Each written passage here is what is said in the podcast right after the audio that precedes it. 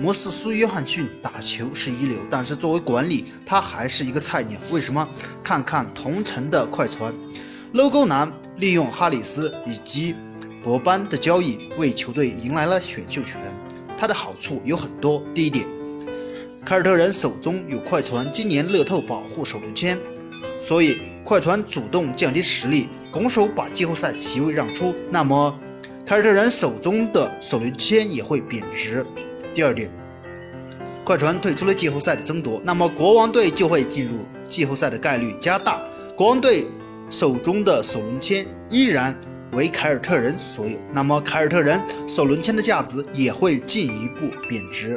第三点，七六人实力增强，那么在东部就可能战胜凯尔特人或者猛龙，或者进入总决赛打击勇士，那么杜兰特有可能下家就是快船队。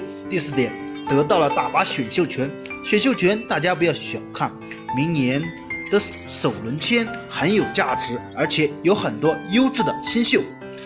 如果进行大交易或者换来有价值的巨星，首轮签可是最有价值的。